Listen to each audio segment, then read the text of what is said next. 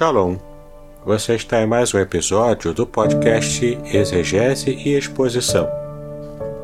Eu sou David Sauvignon, sou mestre em Ciências da Religião, pastor congregacional, professor de exegese bíblica no seminário e também publisher editorial.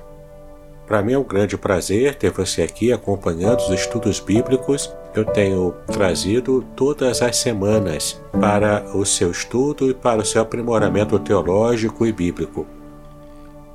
Este é um programa baseado em exegese. De fato, Exegese Exposição se propõe a trazer exegese on demand para você. Então participe. Traga sugestões, faça contato Será um prazer poder também receber a sua pergunta em áudio e aproveitar a sua participação, trazendo mais conteúdo bíblico relevante para aquilo que você deseja aprender. Siga-me nas minhas redes sociais, meu canal do YouTube, tem um grupo muito especial no Telegram, tenho cursos gratuitos também, e-books gratuitos, tudo à sua disposição. Basta acessar os links que estão na descrição deste episódio. No programa de hoje, nós vamos tratar sobre a divindade de Cristo. Isso porque eu estou planejando trazer um curso ainda esse mês de novembro de 2020, um curso muito especial sobre a Trindade revelada nas Escrituras hebraicas. É um curso muito abrangente e eu tenho a certeza que você aproveitará muita coisa do que está preparado neste curso. Mas até que você possa acessá-lo, Vamos tratar hoje então sobre a divindade de Cristo, fazendo algumas analogias muito interessantes. Preste bastante atenção agora na leitura que faremos em Isaías no capítulo 6. Vamos começar estudando Isaías capítulo 6 e depois compará-lo com João capítulo 12. Então vamos começar. Isaías capítulo 6, do versículo 1 até o versículo 4, que diz o seguinte: no ano em que morreu o rei Uzias, eu vi ao Senhor assentado sobre um alto e sublime trono, e o seu séquito enchia o templo. Os serafins estavam acima dele, cada um tinha seis asas. Com duas cobriam o rosto, e com duas cobriam os pés, e com duas voavam. E clamavam uns para os outros, dizendo: Santo, Santo, Santo é o Senhor dos exércitos toda a terra está cheia da sua glória. E os obrais das portas se moveram com a voz do que clamava, e a casa se encheu de fumaça. Que passagem interessante, não é verdade? Esse é um texto que muito tem falado ao nosso coração, mas ele tem alguns detalhes exegéticos muito interessantes. E o modo como o profeta Isaías tratou dos assuntos que aparecem nesses versículos e também o modo como mais tarde o evangelista João interpretou esse texto vai trazer muito foco naquilo que entendemos como a divindade de Cristo. Preste bastante atenção então. Nesses versículos de Isaías 6 1 a 4 que nós já lemos, Isaías declara que ele viu a glória de quem? Ele viu a glória de Jeová. E no versículo 8 em especial, Isaías também proclama que ele ouviu a voz de Jeová. Observe aqui o versículo 8. Depois disso, ouvi a voz do Senhor que dizia: A quem enviarei e quem há de ir por nós? Então disse eu: Eis-me aqui, envia-me a mim. É muito interessante que no versículo 1 de Isaías 6 aparece no original em hebraico a palavra Adonai, que literalmente significa meus senhores. Sim, é o designativo de posse, mas está aqui no plural. E logo depois, no versículo 3, aparece a palavra Yahweh, ou Yahvé, ou ainda Jeová. Enfim, se refere aqui ao tetragrama sagrado, que nós estamos ainda em discussão sobre qual é a forma mais adequada de sua pronúncia. Mas a questão aqui é que o profeta ele viu a glória do Senhor, ele viu a glória de Adonai, e também no versículo 8 diz que ele ouviu a voz de Adonai. Ele ouviu a voz de Yahweh. Então está bastante claro para nós, lendo esse texto, que Isaías tanto viu a glória de Yahweh, quanto ele também ouviu a voz de Yahweh. Mas aparece aqui o designativo também Adonai, ou seja, ele estava tendo uma experiência transcendental com aquele que era o Senhor dele próprio. Agora nós iremos fazer uma comparação desse trecho, porque ele foi citado no Evangelho de João, capítulo 12, e nós vamos ler do versículo 29 até o versículo 34. E a grande discussão aqui é sobre quem é Jesus, a identidade do Senhor Jesus.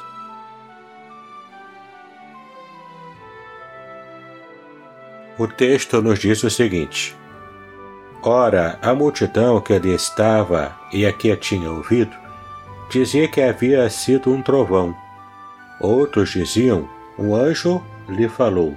Respondeu Jesus e disse: Não veio para vós por amor de mim, mas por amor de vós.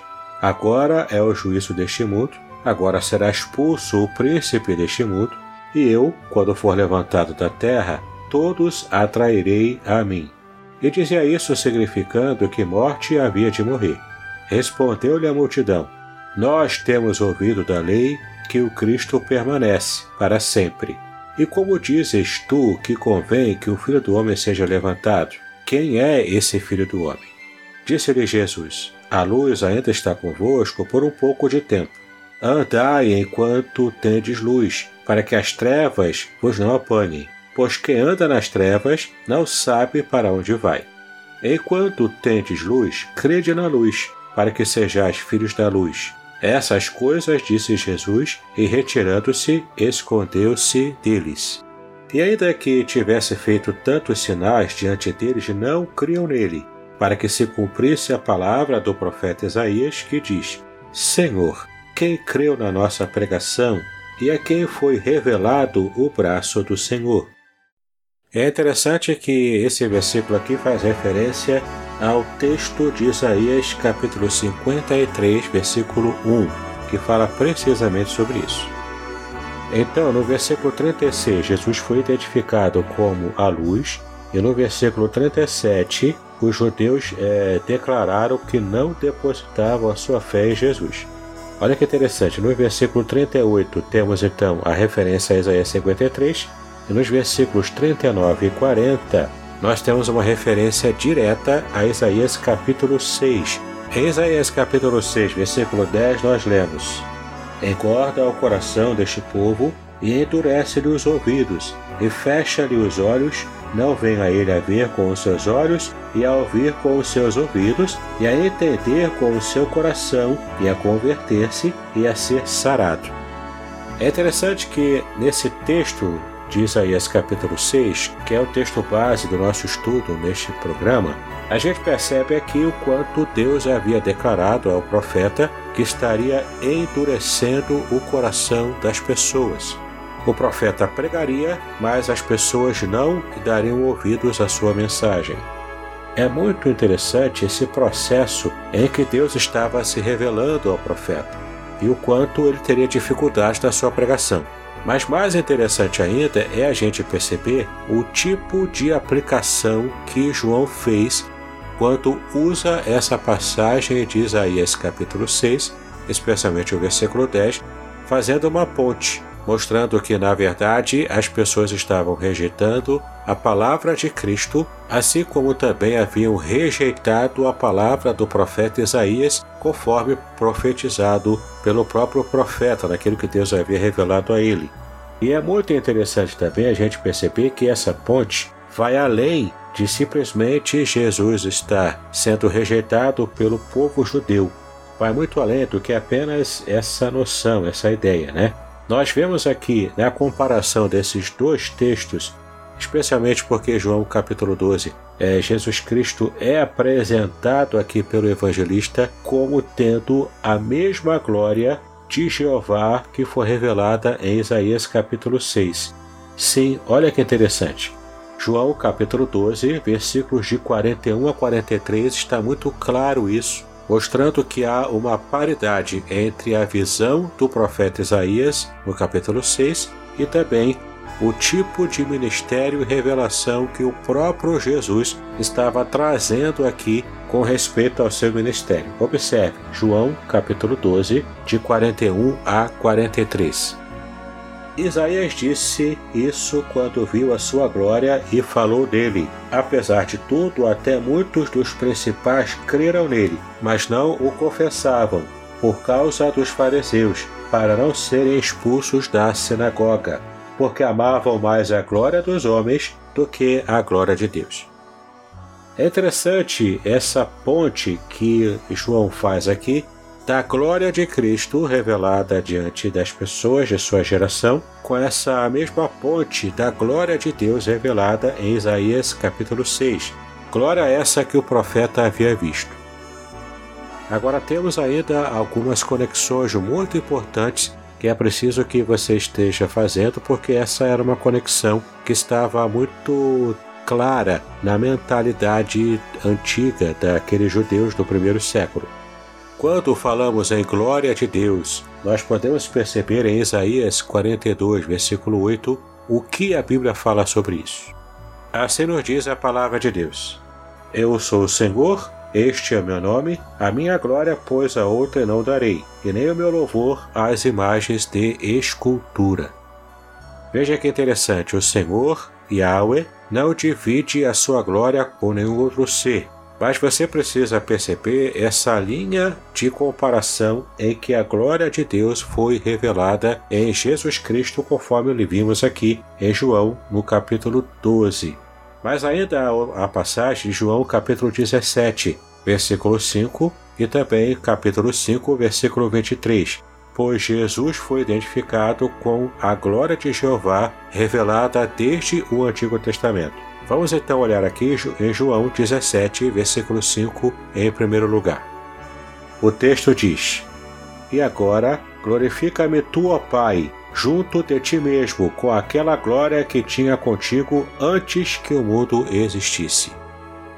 Então vemos aqui Yahweh, que não divide a sua glória com ninguém, com nenhuma outra criatura no céu, na terra, com nenhum outro ser, mas Jesus Cristo declara que ele já tinha a mesma glória do Pai antes mesmo da criação do mundo. Olha que interessante. Vemos também João capítulo 5, versículo 23, um texto bastante propício a essa análise. Assim diz o texto: Para que todos honrem o Filho como honram o Pai. Que não honra o Filho, não honra o Pai que o enviou. Veja aqui novamente um versículo que demonstra a paridade entre a honra, entre a glória que se deve dar ao Pai, sendo a mesma honra, a mesma glória que se deve dar ao Filho. Muito bacana essa conexão, não é verdade? Ah, mas não são apenas essas as conexões.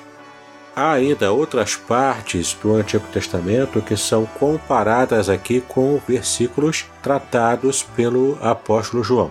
Por exemplo, em João capítulo 8, versículo 58, Jesus afirmou sobre si mesmo que ele era o eu sou.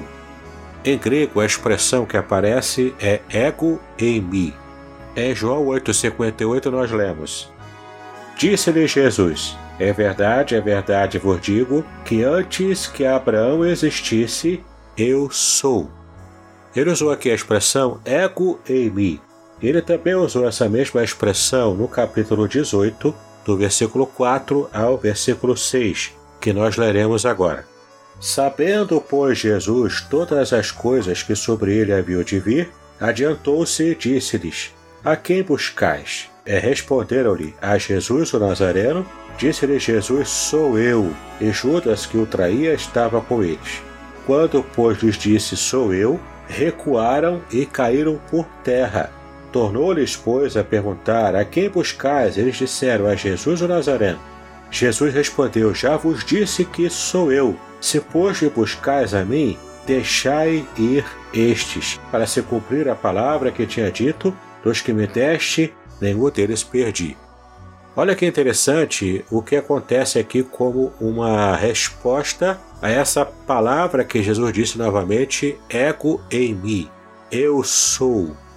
Quando ele fala aqui nessa passagem, as pessoas ficam com medo, porque entenderam o que, ele, o que estava acontecendo ali. Eles perceberam que o que Jesus estava dizendo e o que ele estava, na verdade, fazendo era criando uma identificação linguística dentro da cultura do pensamento judaico antigo no primeiro século. E esse pensamento era o seguinte: ele estava usando um termo aplicado apenas a Deus no Antigo Testamento, especialmente na Septuaginta, na passagem que está lá em Êxodo capítulo 3, versículo 14 quanto o próprio Yahweh se apresenta para Moisés, se revelando como o Eu Sou, ou é literalmente em hebraico como o Eu Serei. Erie Asher Erie. Eu sou o que sou. Mas vamos diretamente ao texto, de Êxodo 3, versículo 14. E disse Deus a Moisés: Eu sou o que sou. Disse mais: Assim dirás aos filhos de Israel: Eu sou, me enviou a voz.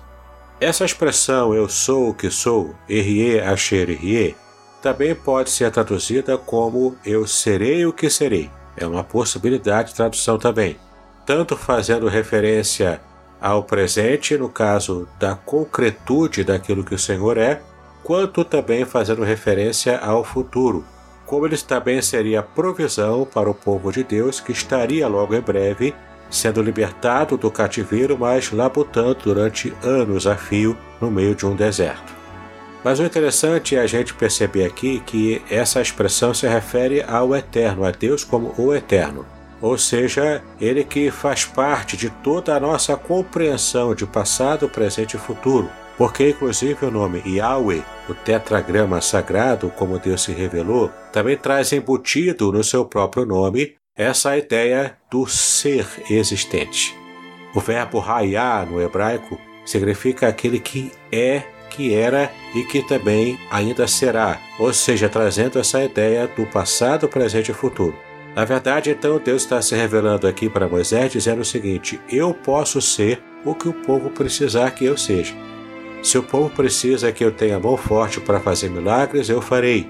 Se o povo precisa que eu esteja trazendo comida ou água no meio do deserto, eu farei. Toda a provisão que o povo precisava, Deus estava se apresentando como aquele que podia trazer essa bênção. Na Septuaginta, a versão grega do Antigo Testamento, para essa expressão erriera xerie, eu sou o que sou, aparece essa expressão grega ego em mim, ou seja, quando Cristo fala em alto e bom som, eu sou, e tantas vezes ele usou essa expressão eu sou aplicado a ele mesmo, ele estava criando uma ponte interpretativa, porque na verdade aquelas pessoas entenderiam e perceberiam o que ele realmente quis dizer. Ele estava criando essa ponte, identificando-se com o próprio Yahvé, mostrando que, é, na verdade, ele veio do próprio Yahvé. Ele é o próprio Yahvé, como nós já estudamos e vimos aqui também nesse programa, em outros episódios, em João capítulo 1, versículo 1 quando o próprio texto também de João diz que no princípio era o Verbo, o Verbo estava com Deus e o Verbo era Deus. Ele usa aqui a expressão logos, em arque e rologos. No princípio era o Verbo. Então percebemos aqui o quanto Jesus está se identificando com o próprio Yahweh. Isso para os judeus radicalmente monoteístas seria uma afronta. Por isso que aqui no capítulo 5 de João, as pessoas estavam é, se assustando com aquilo que Jesus havia dito. Ele, na verdade, estava demonstrando qual era a sua própria natureza. Fantástico quando a gente consegue perceber essas nuances que o texto diz que, numa leitura superficial, a gente não consegue entender, na é verdade. Mas siga comigo, ainda há algumas informações importantes sobre a divindade de Cristo, como nós estamos vendo aqui nessas passagens especiais. Então, em João capítulo 18, de 4 a 6, nós vemos que os judeus caíram porque ouviram a expressão eu sou e associaram imediatamente essa expressão com Yahweh. Eles caíram por temor da associação que Jesus fez ao comparar-se ao próprio Yahweh. E ainda há duas passagens que você pode conferir com calma em João 8, capítulo 58 e também João 10, versículos 30 e 31. Essas passagens mostram que esses judeus, após ouvirem o Eu Sou de Jesus, tentaram apedrejá-lo mais de uma vez. Por quê? porque na percepção deles, Jesus havia feito associações e declarações de que ele próprio era divino, quando faz essa associação com Yahweh, dizendo especialmente esse, essa expressão eu sou, que era uma expressão plenamente associada a Yahweh. Em João, capítulo 5, versículo 23, nós lemos o seguinte: Para que todos honrem o Filho como honram o Pai. Quem não honra o Filho, não honra o Pai que o enviou. Essa passagem você pode comparar com Isaías 42, versículo 8, como nós lemos, que diz que Deus não divide a sua glória com ninguém. É muito interessante a gente perceber que Jesus já possuía essa mesma glória do Pai desde a eternidade. Uma outra passagem muito relevante para o nosso estudo é Hebreus capítulo 1, versículos de 10 a 12. E tu, Senhor, no princípio fundaste a terra e os céus, são obras de suas mãos. Eles perecerão, mas tu permanecerás, e todos eles como roupa envelhecerão. E como o manto os enrolarás, e como uma veste se mudarão. Mas tu és o mesmo, e os teus anos não acabarão. Agora observe uma comparação desse texto de Hebreus 1, de 10 a 12, com o Salmo 102, de 25 a 27. Desde a antiguidade fundaste a terra, e os céus são obra das suas mãos. Eles perecerão, mas tu permanecerás. Todos eles, como uma veste, envelhecerão, como roupa os mudarás e ficarão mudados. Mas tu és o mesmo, e os teus anos nunca terão fim. Veja que interessante, porque aqui no Salmo 102, de 25 a 27, nós vemos que esse texto faz referência a Yahweh. E Hebreus capítulo 1, versículos de 10 a 12, nós vemos o quanto essa mesma passagem é agora aplicada ao Filho, é aplicada a Jesus. Portanto, há uma clara associação de Jesus com os atos de Yahweh no Antigo Testamento. Uma outra passagem muito interessante para nós está em 2 Coríntios, capítulo 13, versículo 13, onde vemos aqui a bênção trinitária que iguala as três pessoas da divindade. Vamos ao texto. A graça do Senhor Jesus Cristo e o amor de Deus e a comunhão do Espírito Santo seja com vós todos. Amém. Essa é uma frase muito conhecida, porque nós falamos exaustivamente nas nossas igrejas, em nossos cultos, após o encerramento destes. É a bênção apostólica que todo pastor ministra sobre o seu rebanho, sobre a sua igreja. Essa bênção é trinitária mostrando que as três pessoas do Pai, do Filho e do Espírito Santo, elas são divinas, são coiguais e, portanto, podem ser mencionadas nessa bênção em conjunto para todo o povo de Deus. Outra passagem muito relevante para o nosso estudo está em Romanos capítulo 10, de 9 a 14, como nós leremos agora a saber, se com a tua boca confessares ao Senhor Jesus e em teu coração creres que Deus o ressuscitou dos mortos, serás salvo. Visto que com o coração se crê para a justiça e com a boca se faz confissão para a salvação. Porque a Escritura diz: Todo aquele que nele crê não será confundido. Porquanto não há diferença entre judeu e grego, porque o mesmo é o Senhor de todos rico para com todos os que o invocam, porque todo aquele que invocar o nome do Senhor será salvo. Como, pois, invocarão aquele em quem não creram? E como crerão naquele de quem não ouviram? E como ouvirão, se não há quem pregue? É fascinante percebermos nessa passagem que o versículo 9, assim como o versículo 13, mesmo na tradução do Novo Mundo das Escrituras Sagradas, que é uma das edições bíblicas que existe no mercado e que tem maior interesse em demonstrar que Jesus não é divino, porque é a edição usada apenas pelo grupo religioso das Testemunhas de Jeová, é interessante percebermos que, mesmo nessa versão, há uma clara identificação de Jesus, que é o Senhor, como Yahweh. Observe nessa passagem. Basta você procurar essa edição e é, perceber esses detalhes que eu acabei de falar. O tema do capítulo 10 de Romanos é justamente a supremacia de Cristo sobre todos e sobre tudo também. Então percebemos aqui que, na verdade, esse texto faz essa comparação mostrando o quanto Jesus é identificado com o próprio Yahweh. E as duas últimas passagens que faremos comparação agora está em Apocalipse, capítulo 1, versículos 7 e 8, e faremos a comparação com Zacarias, capítulo 12, versículo 10. Veja que interessante. Em Apocalipse, capítulo 1, versículos 7 e 8, nós lemos: Eis que vem com as nuvens, e todo olho o verá, até os mesmos que o traspassaram, e todas as tribos da terra se lamentarão sobre ele. Sim, amém. Eu sou o Alfa e o Ômega, o princípio e o fim, diz o Senhor, que é e que era e que há de vir o Todo-Poderoso. Em grego, a expressão todo-poderoso é pantocrator, aquele que governa sobre todos, aquele que domina sobre todos. Vamos comparar então com Zacarias capítulo 12, versículo 10. E sobre a casa de Davi e sobre os habitantes de Jerusalém derramarei o espírito de graça e de súplicas, e olharão para mim a quem traspassaram e o prantearão como quem pranteia por um unigênito, e chorarão amargamente por ele, como se chora amargamente pelo primogênito. Então observe que interessante, em Apocalipse o contexto mostra que se refere a Jesus. Em Zacarias 12, versículo 10, refere-se a Yahweh.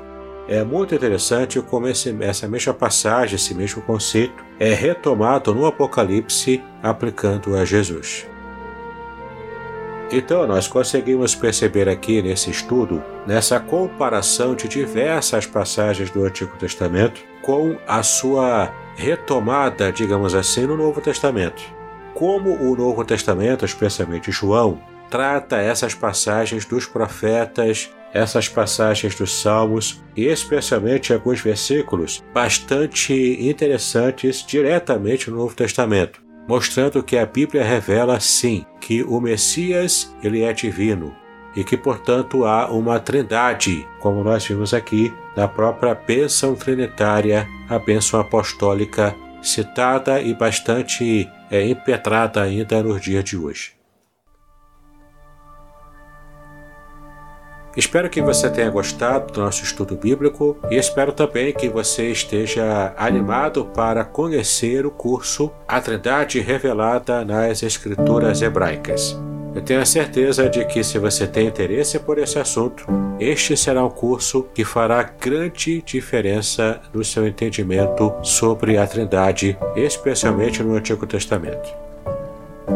Espero que Deus abençoe muito a sua vida e os seus estudos então desejo para você paz e bênçãos sobre a sua vida.